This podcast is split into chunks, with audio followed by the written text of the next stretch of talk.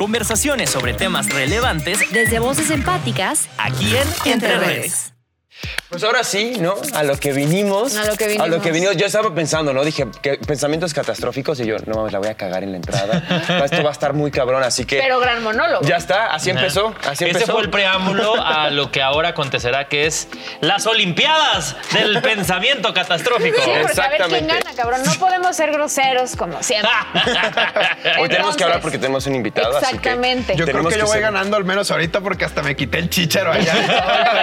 Quiero salir corriendo de aquí. Chucho Rivas está de invitada de en Entre Redes. Pero Oye, bueno. Bienvenido, ya está, ya tuvimos un preámbulo, ustedes hablaron en redes, de entre redes, para la redundancia, acerca del pensamiento catastrófico. Tú diste un gran monólogo acerca de, de- de ello. Y algo que me parece muy curioso es qué pasa cuando el, pensa- el pensamiento catastrófico también es fantástico, porque a mí me pasa mucho eso, o sea, no es algo que yo pueda controlar, o sea, no es una cosa que yo pueda decir, o sea, a veces a- mi pensamiento catastrófico se va a verdaderas fantasías. Sí, sí, sí. O sea, decir, imagínate que de la nada me cae ese pedazo de vidrio en la cabeza y te lo juro. Y yo digo, es que cómo, o sea, no hay lógica. O sea, para mí mi pensamiento catastrófico funciona como una secuela mal hecha de Destino Final. Sí, yo creo que, y esto sí es una opinión, no, supongo que hay estudios, pero la neta no, lo- no, o sea, no he buscado al respecto, pero con la experiencia de ser paciente, de ser psicoterapeuta, o sea, como que de estar en, los ambos, en ambos lados, siento que el pensamiento catastrófico depende de mucho qué herida tienes. ¿Sabes? Por- De la infancia, básicamente. Porque mi pensamiento catastrófico siempre es, me van a dejar, todo el mundo me va a dejar. O sea, eh, seguro ahorita que me volteé, entre Bully y Chucho van a decir que Andrea no sé qué, y me, ¿sabe? Y se van a burlar de mí y me van a dejar. O sea, sí siento que el pensamiento catastrófico va muy de la mano con cómo te fue en la feria, ¿ya sabes? Sí, no sé sí, qué sí. opinan ustedes, pero... Sí, yo, yo también creo que eh, a veces tiene que ver con, con- con las situaciones de vida y con el contexto en el que te de repente cambias de contexto radicalmente y puede que no tengas pensamientos catastróficos y algo te recuerda de tu contexto pasado Sí. que olvídate, algo que te recuerde a tu papá, algo que te recuerde a tu, eh, no sé, tu infancia eh, en la escuela donde te hacían bullying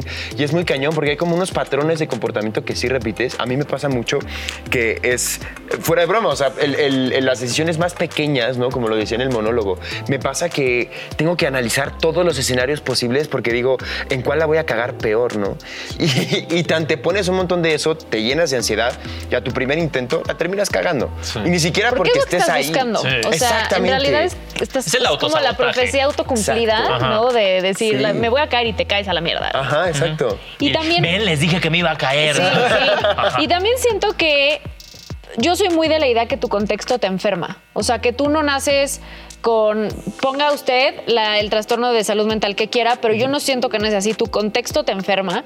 Y hace mucho tiempo me contó mi psicólogo que conoció un caso de una morra que tenía trastorno obsesivo compulsivo, o sea, pero así diagnosticado neta, y obviamente también ahí hay una serie de pensamientos muy compulsivos. Y ella tenía trabajo online porque también parte de este TOC eran los gérmenes, entonces salir era un pedo, ¿no? Entonces Sí. todo su trabajo era en su compu y tal, y del trabajo le dijeron, güey, te vas a ir a vivir a Europa a huevo, güey, o sea, esto no es si quieres. Entonces, puta, fue un tema con la terapia y no sé qué.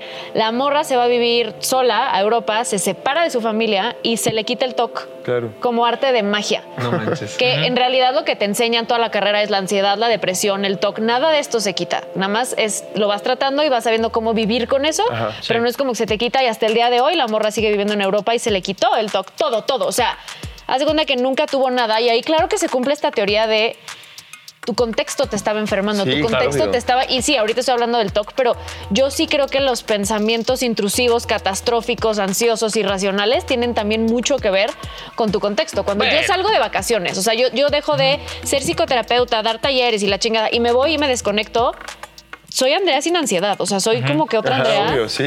Porque, pues claro que mi contexto sé perfecto que me está enfermando, pero no sé qué, cómo, qué Pues la piensan misma pandemia, ¿no? Lo podemos Sí. ver ahí. O sea, cuánta gente no desarrolló este pensamiento catastrófico de, eh, a ver, y lo veo en personas de todas las edades. Mi sobrino, él no era de lavarse las manos obsesivamente y ni usar gel. Ahora Claro. le dio ese, eh, eh, eso de todo el tiempo lavándose las manos, todo el tiempo el gel antibacterial, todo el tiempo no queriendo tocar nada. ¿Por qué? Qué? Porque al final su generación, a pesar, estaban muy, estaba muy chico. Sí, generación pandémica. de generación sí. pandémica le toca vivir con eso y claro que tu contexto describe mucho Sí. quién vas a ser. Y es, y es cañón porque, de hecho, desde esas edades que ya tienen el iPad, el iPhone, el ¿sabes? que tienen el acceso a, a tanta información Sí. que tal vez nosotros nos llegó que en la pubertad.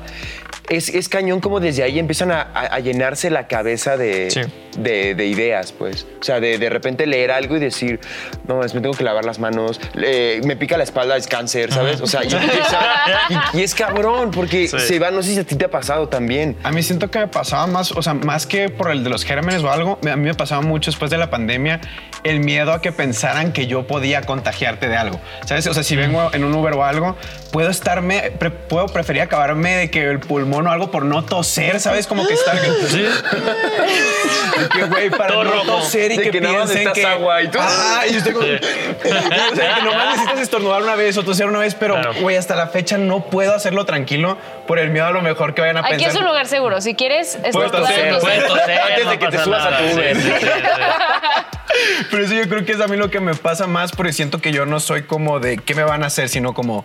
como Sí, que- que- ajá. qué Sí. puedo como provocar yo que a lo mejor ya no quede tan Pero bien, ¿has tenido tal vez algún pensamiento catastrófico que sí te haya llevado a cagarla en la realidad?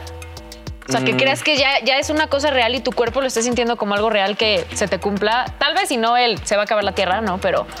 Pues sien- ¿O sien- sí? No, no pues sé. siento que me ha pasado, por ejemplo, a veces con las redes sociales, que llega un punto en el que prefiero no subir contenido que pensar en qué puede pasar o no si yo subo o no subo. Claro. Entonces como que me lleva a dejar de trabajar por ciertas Y temporadas. nosotros bien identificados.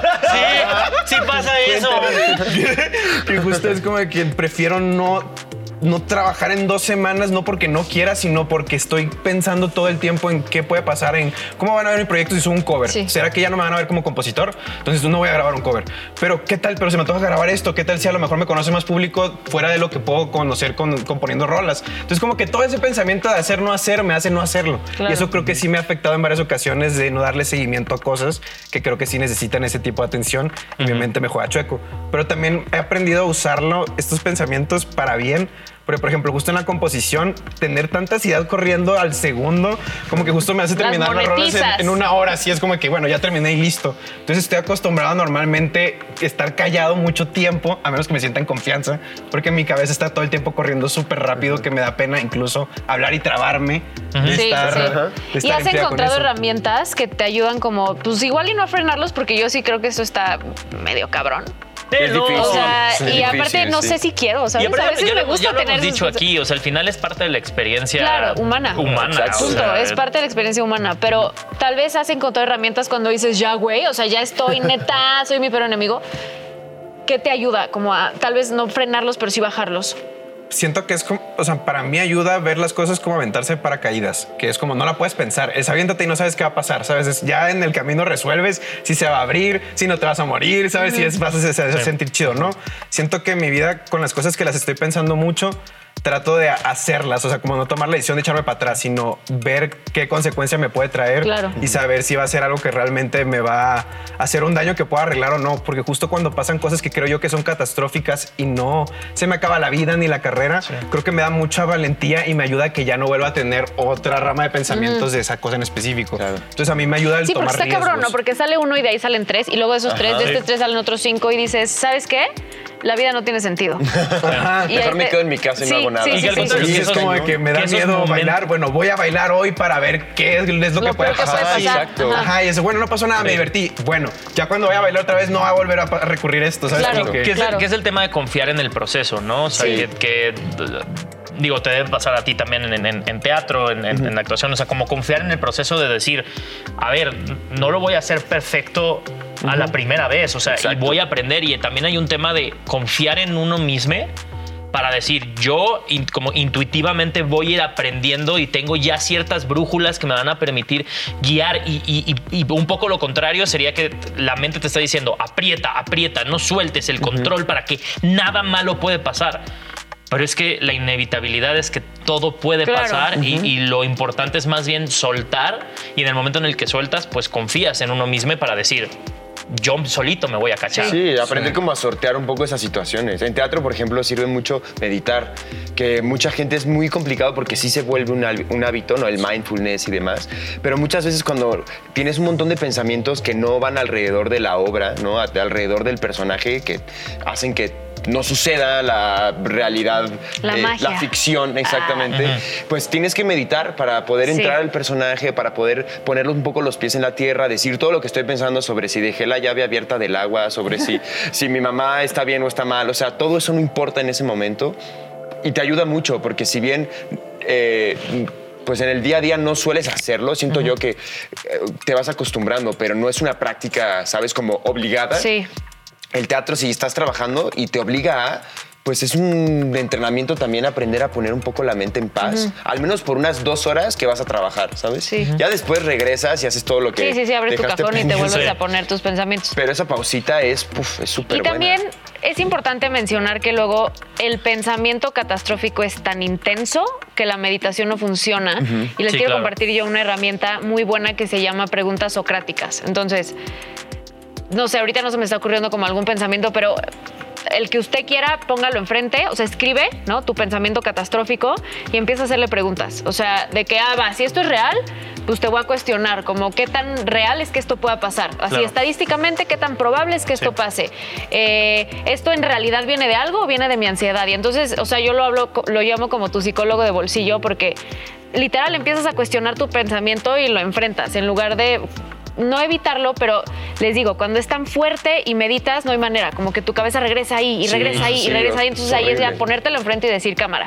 Ya está. ¿Qué, hacemos, no? O sea, de Ahora dónde sí. vienes, qué quieres, en cómo- te puedo ayudar, necesitas más alimento, te doy o no. Y otra que también no quiero dejar pasar, hay veces que ya no está en nuestro control. Y también claro. para eso están las psiquiatras y los psiquiatras. No tienes por qué vivir con pensamientos catastróficos todos los días de tu vida a un nivel que ya no es funcional para ti. O sea, hay, hay psicofármacos que literalmente son como hace cuenta un, un- que yo los tomé, ¿no? Yo los tomé durante un año completo que se siente como una Igual, pared. igual. O sea, se siente como una paredcita que era como intentaba yo como Yo le decía que era como al- los carriles de cuando juegas boliche cuando estás chiquito. y entonces no, vas a dar la bola y la bola pues iba a ser esto, ¿no? Pero Sí. eventualmente y tú mismo, por eso te digo que es importante ese, ese proceso de aprender a confiar en uno mismo para Sí. decir, puedo todavía tener los carriles. Claro. Pero poco a poco voy a ir yo tirando sí. la bola sin que choque tanto con los carriles. O tal vez voy a hacer un tiro y va a ser... Y no pasa nada. Pero sí es importante saber eso, creo yo, ¿no? Que no, si sientes que ya no estás pudiendo tú solita o solito con estos pensamientos, pues güey, acude con ayuda Sí. un poquito más, o sea, como una muletita que te va a ayudar de repente y ya. Yo los tomé un año y fue como, "Ah, creo que ahorita ya estoy bien y Sí. aprendí herramientas que me ayudaban como que a trabajar con eso, no controlarlo, pero sí saber cómo nadar alrededor de estos pensamientos. Pero sí busquen ayuda si sienten que neta ya no están lográndolo. Definitivamente. Y obviamente queremos agradecerte, Chucho, que has estado en esta plática y que yo sé que lo mismo ahorita que contaste, que, que- que ya en confianza te abres y creo que lo que has compartido es muy valioso y espero que allá eh, en casita, como Eh. diríamos, que nos encanta decirlo porque sí, Necia sí. lo dice, eh, se, se- también en- encuentren en, en Entre Redes este espacio que nos hace sentir que no, porque creo que pasa eso, ¿no? En el pensamiento catastrófico normalmente también uno se siente aislado y uno dice, solo yo es el Sí. que tiene todos los pensamientos catastróficos del mundo y, y es muy padre darte cuenta y decir, no, es algo con lo que todos lidiamos diario, ¿no? Y qué padre que podamos tener este espacio y yo les agradezco también por su vul- vulnerabilidad. Y, eh, ¿qué te parece? ¿Cómo te pueden encontrar en redes sociales, Chucho, para que vayas? pues me pueden encontrar como Chucho Rivas con doble S o Chucho-Rivas con doble S en cualquier lado. Y pues ahí pueden encontrar un poquito más de mi música y justo ver mis pensamientos catastróficos hechos canciones. Hechos canciones. qué, qué gran catarsis, Qué no gran Sí. Qué sí, chido. Se los juro que pensar en rimas ayuda muchísimo y más si estás pensando en qué quiero decir en la tristeza o en la felicidad. Lo ayudas a desglosar y te da tiempo de poder tranquilizar la mente. Entonces, si quieren conocer de cuál han sido mis catarsis, ahí están mis discos disponibles para ustedes. Y pues gracias a todos ustedes por dejarme Bien. estar aquí en Entre Redes platicando. ¿Y Pues, dónde podemos ajá. también escuchar tu música? En, en todas las plataformas digitales, Chucho Rivas, ahí lo pueden Toditas. buscar. Hasta la guitarra trae acá. Bueno, entonces vamos a continuar aquí haciendo catarsis, pero no se despeguen entre redes, que está re bueno. Y, y qué fuerte, ¿no? Y qué fuerte, Qué ¿no? fuerte, Qué qué fuerte, ¿no? fuerte. Esto fue una producción original De Once Digital.